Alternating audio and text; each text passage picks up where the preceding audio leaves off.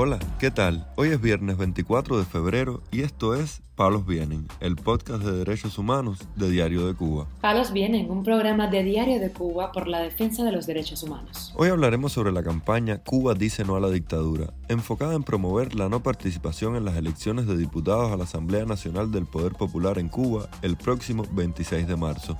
También comentaremos sobre el caso de un piloto que escapó de Cuba en una avioneta en octubre de 2022 a quien le otorgaron el asilo político. Por último, profundizaremos en una nueva actualización de la lista de represores cubanos que incluye a cuatro jueces que condenaron a manifestantes de la localidad de Jovellanos. Lo más relevante del día relacionado con los derechos humanos en Palos Vientos. Un grupo de activistas cubanos que promueve la abstención en las elecciones de diputados a la Asamblea Nacional del Poder Popular en Cuba el próximo 26 de marzo convocaron un encuentro con la comunidad cubana de Miami para celebrar la diversidad de la sociedad civil independiente este 25 de febrero de 4 a 7 de la tarde en el Centro de Arte Esquina de Abuela. Los cubanos en el exilio deberíamos poder inscribirnos en el padrón electoral, como también tendrían que estar inscritos los presos. Sin embargo, el régimen lo prohíbe. La dictadura usa nuestras remesas para sostener su economía, pero nos impide la participación política, escribió en Twitter la activista Carolina Barrero, una de las promotoras de la campaña por la abstención. Sin nuestro voto, la dictadura no se sostiene, agregó la historiadora del arte, quien calificó a la abstención como forma segura y efectiva de expresar el rechazo a la dictadura.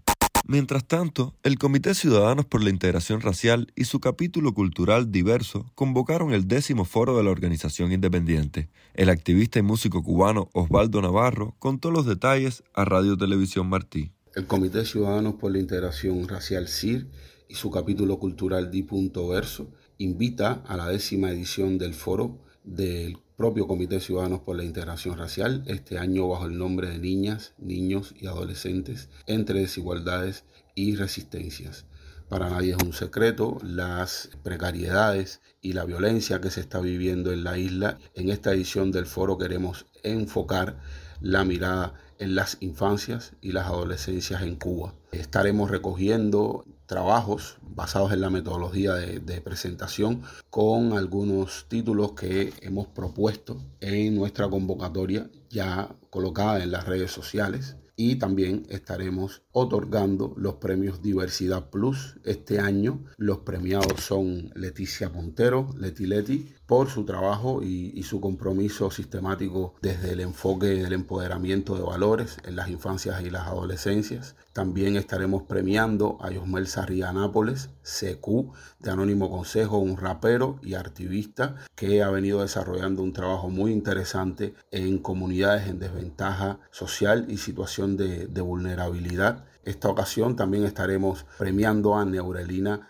Cardó Brizo, Mimi, como cariñosamente se le, se le conoce, una activista comunitaria y antirracista, la cual desde su espacio ha contribuido al empoderamiento de niñas, niños y jóvenes en su comunidad. Solo resta invitarles a todas y todos a participar en esta décima edición del Foro del CIR. Reitero, estaremos esperando ponencias y escritos a todo aquel que quiera participar y bueno, también estaremos impulsando nuestras actividades dentro del marco del foro que será del día 20 al 28 de marzo de este año. Cordiales saludos. Por otra parte, este jueves un juez le concedió asilo político bajo la figura de miedo creíble al aviador cubano Rubén Martínez Machado, quien escapó de la isla en octubre de 2022 con rumbo a la Florida en una avioneta de fumigación AN-2, informó Radio Televisión Martí. De acuerdo con la información brindada por el abogado de Martínez Machado, este permanece detenido en una instalación de inmigración y control de aduanas de Estados Unidos ubicada en la Florida y se espera que este viernes en horas de la mañana sea puesto en libertad. El 21 de octubre del 2022, el piloto cubano despegó en Santi Espíritus en una avioneta motomotor Anton An-2 y aterrizó en el aeropuerto de entrenamiento y transición Dade Collier, ubicado en el medio de los Everglades de la Florida.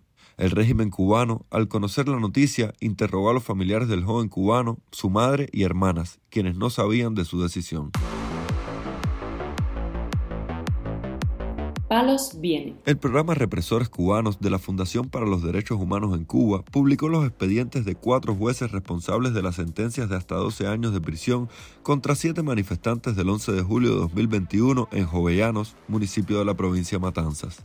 Estos jueces son Joel Quintana Arango, que fue el juez ponente, y los demás integrantes del tribunal son Damari Zanabria Padrón, Dairleil Peña González y Dialina Hernández Cuesta, indicó a Radio Televisión Martí el periodista Rolando Cartaya, especialista del proyecto de la Fundación para los Derechos Humanos en Cuba.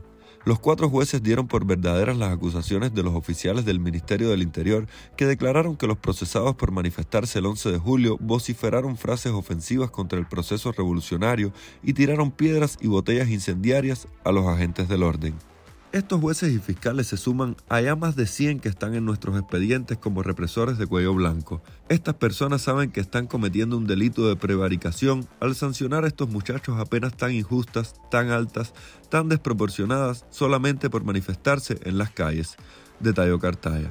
El programa Represores Cubanos también anunció que se propone abrir expedientes a los miembros del Ministerio del Interior que actuaron como represores de las protestas populares y luego atestiguaron en los juicios, a los que ejercieron como peritos somatoscópicos o de reconocimiento por medio de videos y a los instructores policiales de los casos. Palos Vienen, un podcast de derechos humanos de Diario de Cuba con la producción y conducción de Mario Luis Reyes. Muchas gracias por acompañarnos este viernes en Palos Vienen, el podcast de derechos humanos de Diario de Cuba. Pueden escucharnos en DDC Radio, Spotify, Google Podcast, Apple Podcast, Telegram y SoundCloud. Yo soy Mario Luis Reyes. Mañana regresamos con más información.